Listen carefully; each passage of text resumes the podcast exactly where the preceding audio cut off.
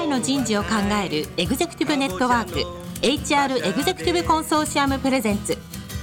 楠田優の人事放送局有名企業の人事にズバリ聞く。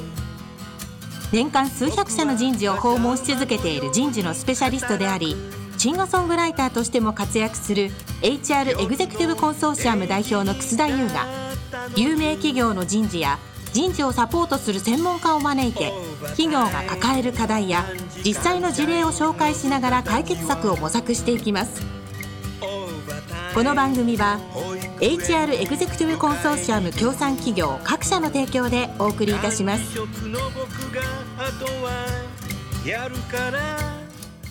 楠田優の人事放送局有名企業の人事にズバリ聞く。パーソナリティの楠田優です。皆さん、こんにちは。先週からお送りしているテーマ、人材投資のジレンマ。出版記念番組。えー、皆さんは1回目聞いていかがでしょうかね ?1 回目聞いた後に本の方を求めいただいて読み始めてますかえー、もちろん、あの番組が終わってから読んでいただいても構わないし、もう読んじゃったよっていう方はですね、そのページを照らし合わせながらですね、番組を聞いていただけるといいんじゃないかなっていう、そんなふうに思っています。早速ですが、今日お送りするテーマ、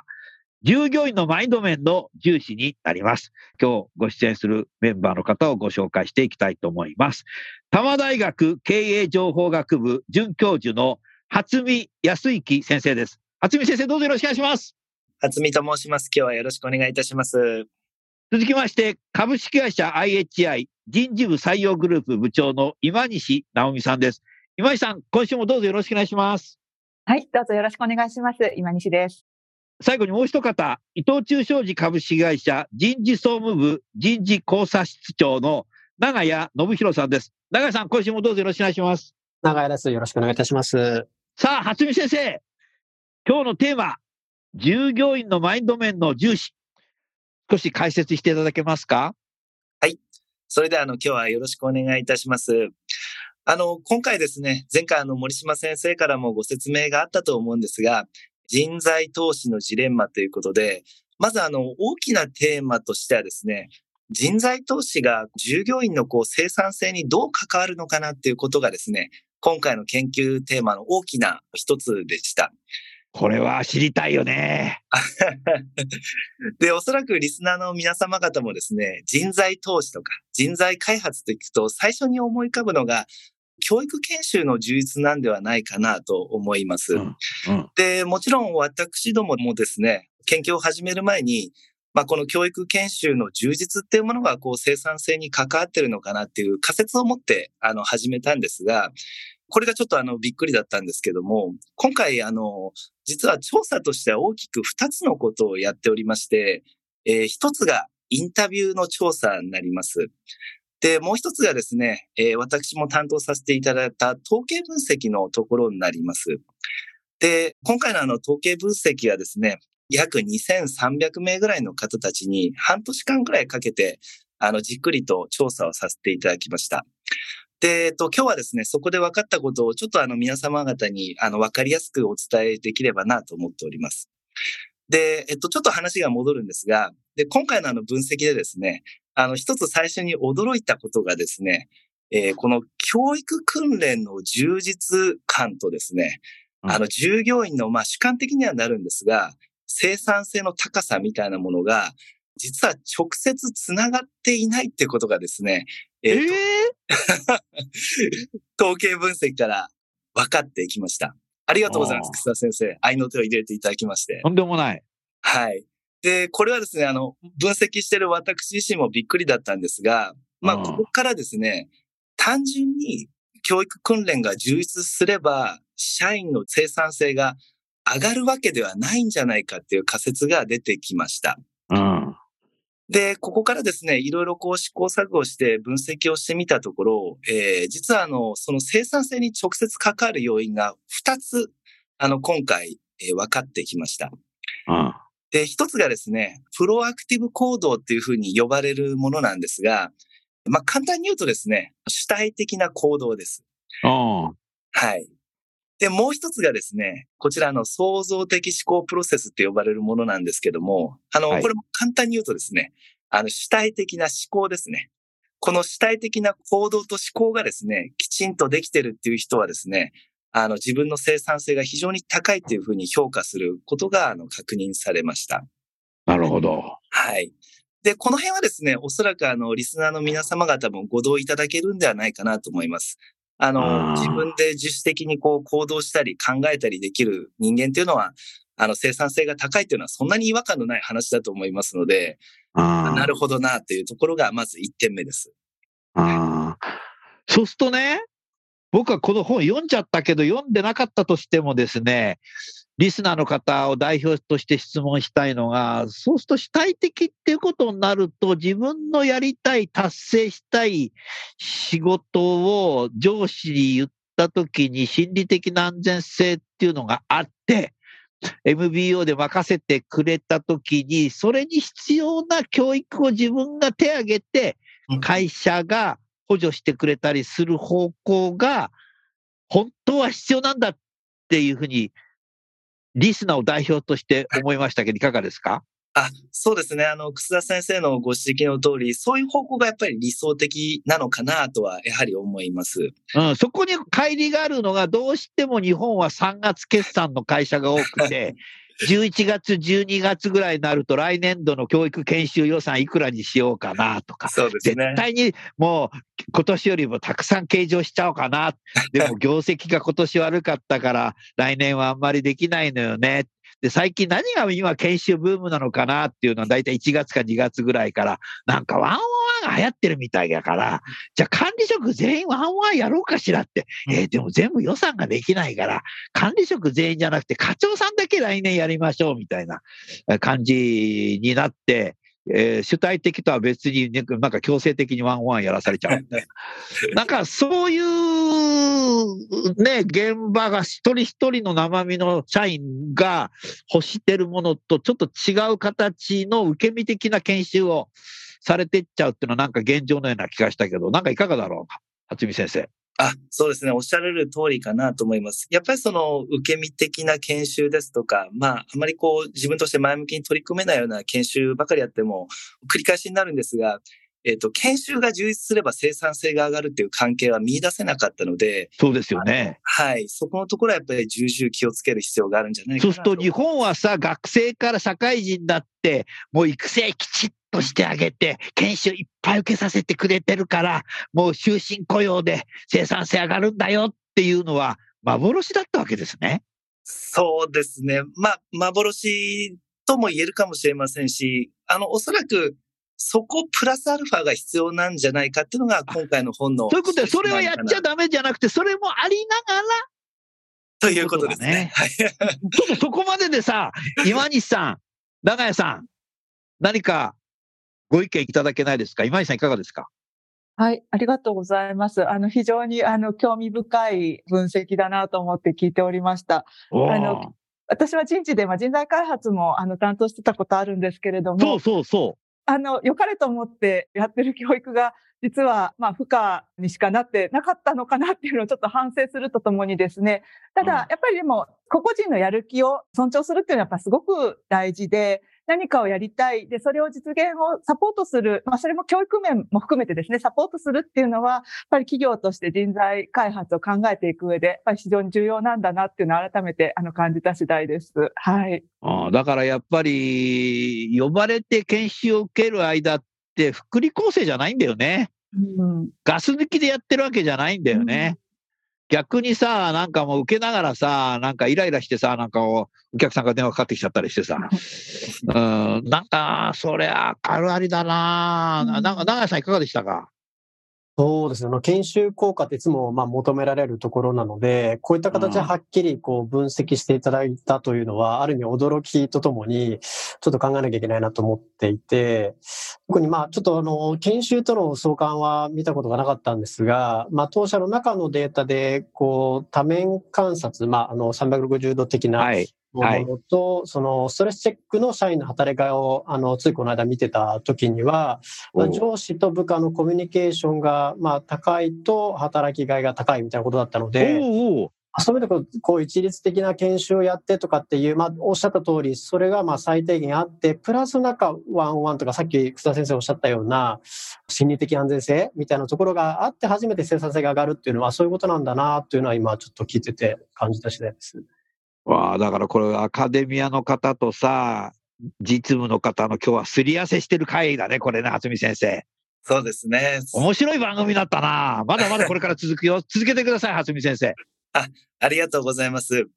今ですね、皆様からすごくいいご意見たくさんいただいてですね、あの、決してこの研修がダメっていうことではないと思ってます。それはそうですよ。はい、うん、そうそう。だから僕の言い方がちょっとまずかったかもしれないけど。あ、いえいえ。あの、研修っていうのはおそらく絶対的に必要ですし、あの、スキルの向上っていうのは必ず必要ですよと。うん、で、ただ、今回のその分析で分かったもう一つ面白い点がですね、先ほどお話ししたそのプロアクティブ行動ですとか創造的プロセスのような主体的な行動とか思考をですね、促進する要因が何なのかっていうのが、あの、少しつかめてきたのが今回の研究の面白いところだと思います。いや、面白いね。はい。うん、で、結論から申し上げますと、そういった主体的な行動とか、あの、思考を促進するのが、スキルではなくて、マインド面だっていうことが分かったっていうことが、あの、一つ大きなポイントかなと。スキルじゃなくてマインド。そうですね。厚見先生、リスナー今1000人ぐらいがメモ書いた。ありがとう。で言うとね、あと500人ぐらいがメモするっていうのは大体分かってる。スキルじゃなくてマインド。あの、もうちょっと詳しく教えてください。はい。で、今回ですね、じゃあそのマインドって何だっていうふうに今、リスナーの皆様方思われてると思うんですが、いくつかちょっと具体例を挙げた方がイメージがつきやすいかなと思うんですけども、例えば今回の分析で統計的に優位な影響が確認されたものがですね、まずあの、次世代リーダー候補の自覚の有無なんですね。で、もちろんこの次世代リーダー候補の有無っていうのは、こう、本人の自覚の問題ですので、スキルが高いとか低いとかっていうところではないと思うんですね。うん、で、他にもですね、自己効力感ですとか、なるほど。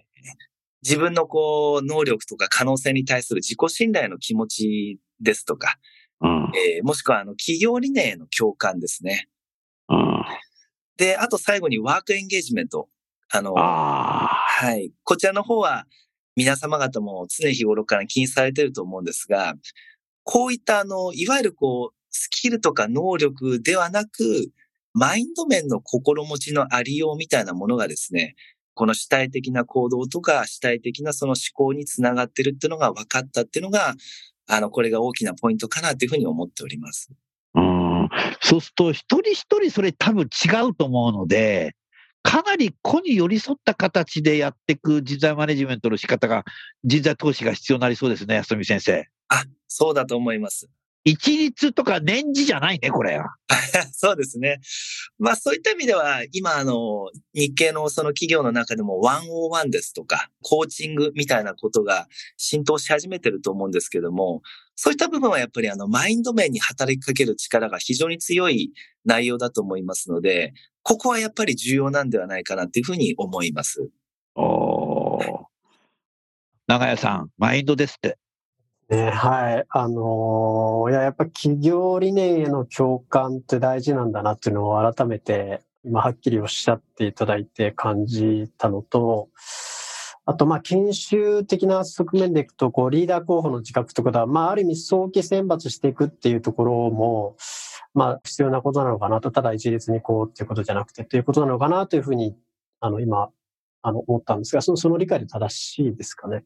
そうですね。で、ちょっとそこの話に付け足しをさせていただきますと、次世代リーダー候補の分析で非常に面白かったのがですね、これはちょっと実はあの本にも書かれてない内容なんですけども、次世代リーダーの候補であることをですね、会社から伝えられたかどうかっていうのも実は聞いたんですね。おはい。で、どうでした？結論としては、聞いてるか聞いてないかっていうのは関係ないっていうことが分かりました。そうなんだ。聞くべきか聞かないべきかっていうの議論相変わらずしてる会社あるけど、もう議論やめよう。で、ここはあの、私自身もびっくりだったんですけども、あの、なので本人が自覚していればそれで OK なんですね。あの、企業の方からあなたは次世代リーダー候補の候補になってますよみたいなことを言われるか言われないかっていうのは基本的には関係ありませんので、本人がそういうふうに自覚をして仕事をしていると、主体的な行動とか主体的な思考につながるっていうのが非常に面白いポイントなんじゃないかなっていうふうに思っております。なるほどな面白いね、今西さん。はい。あの、まさになんかこの次世代リーダー候補の自覚の、その自覚の意味が、あの、あ、ここにあったんだなというふうに思いました。あの、他の人から承認されてとか言われてじゃなくて、自分自身があのリーダーとしてどう動くかっていうことを常に考えてやってるかっていうことだと理解しましたので、やはりこのマインドっていうのはすごく大事なんだなっていうのを、あの、お聞きして感じました。はい。今までの日本の人事管理の中にマインドっていうものは教わってきてないですよね。厚美先生。そうですね。あまりその、あの、はっきりとというか、あの、うん、今日のちょっと結論にもちょっと近づいてしまうんですけども、おそらく今後のその日本の企業の一つ考えるべき点っていうのは、その従業員の心みたいなものをですね、明確にこう人材投資の対象として位置づけるべきなんではないかなっていうのが、本書のあの主張の一つにはなってるんじゃないかなと思います。もう今は心の時代って言われて随分経ちましたけど、やっとそれをね、今日は初見先生がラジオで多くのリスナーに言ってくれましたよね。確かにそうだよね。もう戦後最初は体力の時代っていうのが多分あったと思うんですよね。えー、その次はやっぱりみんな大学出るから能力だみたいな、学力だみたいなのを言ってた時代もありますけども、今は心になってるわけなので、今井さん、心の時代だよ。はい、あの、心に留めておきます。うまいな もう、今井さん、僕と漫才やろう。ぜひお願いします。えー、長さん、心だってさ、でもさ、伊藤忠は理念とか、やっぱり何、三歩よしなの？そうですね。あの、グループとして、えー、理念伊藤忠兵衛さん の時代から。ね。三方よしと言ってるのと、あとは、まあ、やっぱり一人一人大切にっていうことで、今の当社のですね、まあ、あの、社長がなった時から、一人の商人無数の使命って言ってるんですけど、やっぱり一人の人が、みんないろんな、はい、タスクをあの果たすんだという意味で、そこをちゃんと伝えて、みんながある意味次世代のリーダーなんだと、こう、自覚を持ってもらうことが大事なのかなというふうに、あの、改めて思いました。ああ、本当だね。うん。いや、初見先生面白い。こういう、だからやっぱり研究をしてくれることでさ、今までさ、当たり前に思ってたことが、あ、違うんだ、みたいな。ねえ。ねうん、これがだからアカデミアのすごいところであり、社会人になった人事の皆さんももう一度大学に行って勉強していく。修士を取るなり MBA を取る価値っていうのが、初見先生、こういうところにありそうだね。そうですね。そのように理解していただいて、ぜひ皆さん大学院に戻っていただければなと。今日は入学の説明会になって初見先生とドアノック来るかもしれない。ラジオ聞いたんですけど、みたいな。ああのー、今井さん、長谷さん、初見先生に質問ございますか？はい、あ、今西です。あの、先ほどマインドって言葉すごくあの、響くし、あの、これからキーワードになってくるかなと思うんですけど、すごくマインドセットがある意味必要になってくるのかなっていうふうに思ったんですけれども、このマインドセット、まあ、先ほどワンワンとかコーチングっていうお話もありましたけれども、これを日本企業がどういうふうにやっていくのがいいのかなっていうのはちょっと聞いてみたいなっていうふうに思いましたが、いかがですか？ありがとうございます。そこのところは非常に難しいかなと思うんですけども、あの、ちょっと的をいた回答かはわからないんですが、先ほどちょっとお話に出たように、これからやっぱりこう、一人一人によりフォーカスしていかなきゃいけない時代になっていくんではないかなと思います。で、やはりそこにおいて、こう、ワンオワンですとか、コーチングっていうのは、あの、すごく有効な手段ではないかなと思っておりまして、やはりこれをできるだけ、あの、多くの従業員に丁寧にやっていくっていうことが、あの、必要なのかなと思ってます。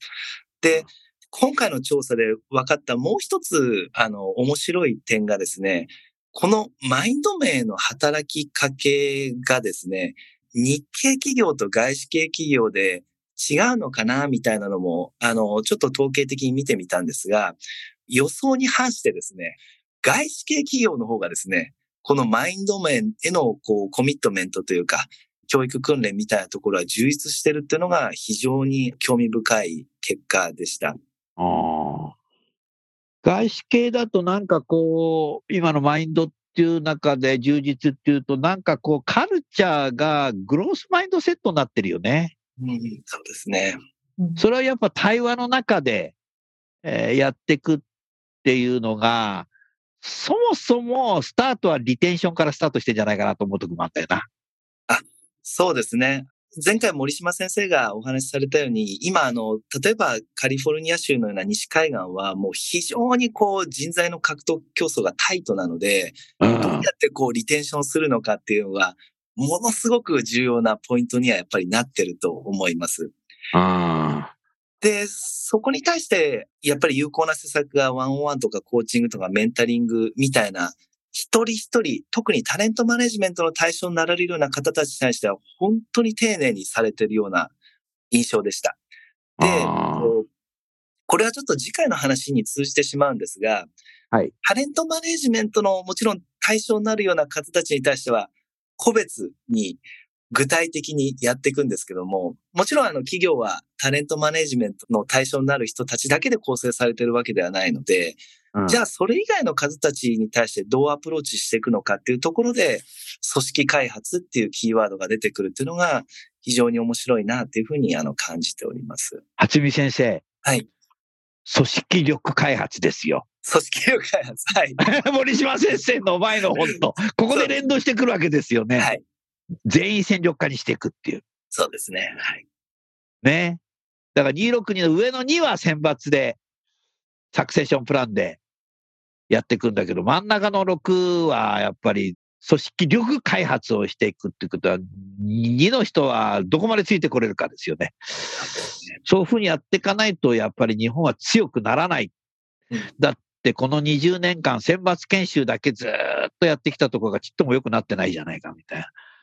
選抜から漏れた人たちがやる気なくなっちゃいますよね。そうでそれをやっと今気づいたっていうことが、森島先生のあの前回の本でね、あれもね、びっくりしましたけどね、あの本もね。あ繋がってくるね、初見先生。そうですね。ありがとうございます。あなるほどな。いや、面白いな。初見先生、せっかくだからさ、初見先生の方から伊藤忠さんと IHI さんに何か質問してくださいよ。あ、ありがとうございます。あの、私もこう、伊藤忠様や、あの、IHI 様のホームページ拝見させていただいたんですけども、やっぱりこのスキルのところに関するこう研修みたいなところは、もうあの、素晴らしく充実されていて、IHI ユニバーシティですとか、いろんなものがあられるんだなってことはすぐに分かりましたと。で、一方でこう、今日ちょっとお話ししててた、いわゆるこう仕事のスタンスを育てるとか、マインド面を育てるとか、そういったところに関して、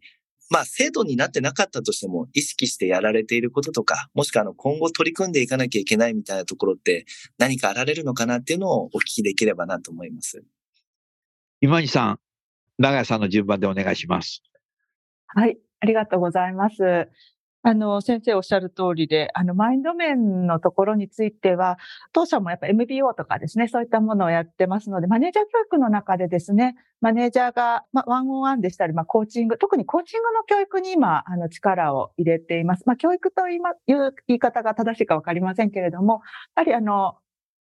特に個々人がですね、いろんな価値観を持って仕事に励んでいる中で、あの、そこをまあ受容して、あと引き出すっていうことをですね、1対1の面談を通じて日常的にやっていくっていうことを非常に大切にしてまして、まあ、それを、まあ、ただやれというだけではですね、やっぱり、あの、すぐできるものでもないので、あの、教育やそういった研修機会を通じてサポートをしているというような、あの、形になっています。はい。そして今西さん、マネージャーの役割が増えちゃうね。そうなんですね。あの、増えるというか、まあ、あの、これが役割だっていうふうにやっぱりあ、そうか。それがそもそもの役割なんだ。ことが大事なのかなというふうに思います。はい。うん、おっしゃる通りだな。あ長谷さんはいかがですか？伊藤忠さんでは。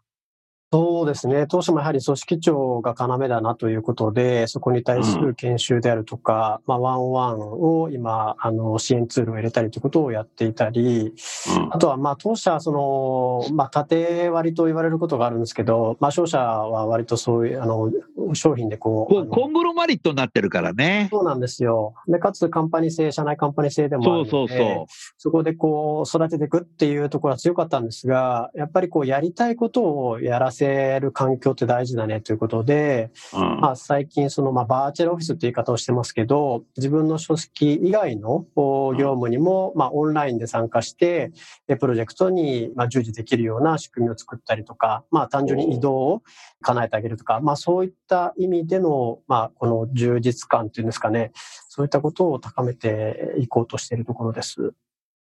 そういう本人が例えば食品やってた時に違うとこ行きたいっていうのは、行ける可能性っていうのも増えてきてますか？そうですね。まあ、制度を入れて、いわゆる社内公募という昔やってましたけれども、こう、上司に何も言わずにっていうことは、今、あの、やってはいないんですが、上司との面談に力を入れてるので、ちゃんと、まあ、上司と話をして、それでここに行きたいって言って応募して、で、先方から、まあ、合格出れば移動するっていう仕組みは今、あの、やっています。なるほど。だからその初見先生のね、今の話の中で伊藤忠さんは、そう、ここも重要ですよね、初見先生。そうですね。だから別に転職しなくても、社内で転職できるんで、伊藤忠は。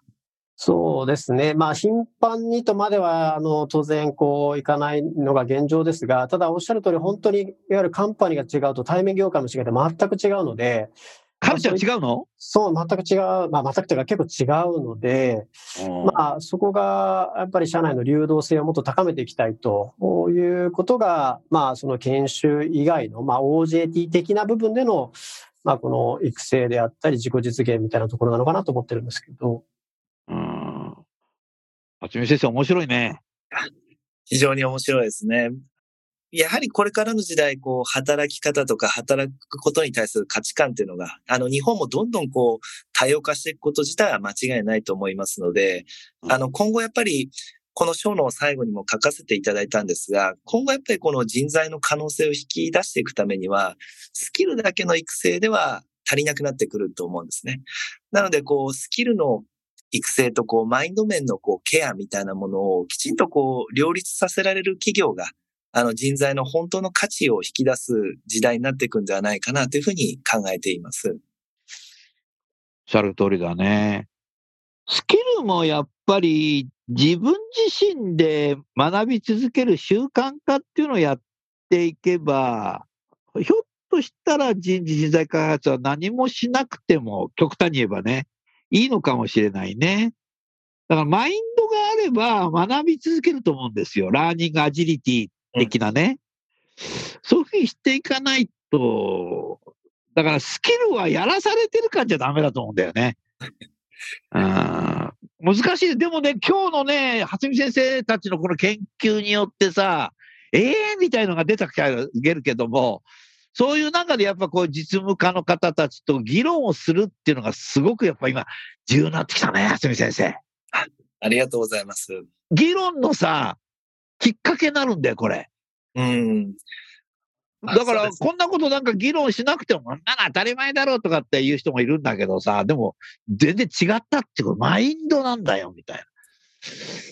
そそういう形でやっぱり変革、改善していくのが、やっぱりアカデミックの世界と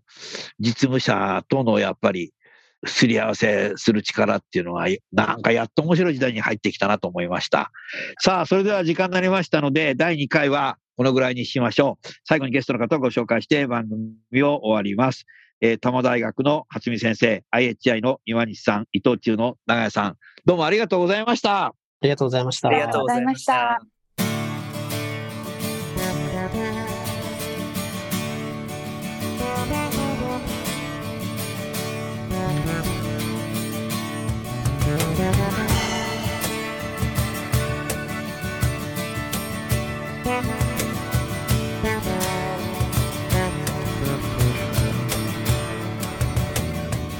今日のお話はいかがでしたか？楠田優の The Times Will Change 時代は変えられるとともにエンディングといたします。この番組は日本最大級の人事ポータルサイト HR プロのウェブサイトからもお聞きいただくことができます。HR エグゼクティブコンソーシアムでは月例勉強会や分科会などを通して人事エグゼクティブの方々の共通の人事課題に関する本音の議論の場を提供しています。ご興味がある方はぜひウェブサイトをご覧ください。この番組は HR エグゼクティブコンソーシアム協賛企業各社の提供でお送りいたしました。楠田優の人事放送局有名企業の人事にズバリ聞く。それでは来週もお楽しみに。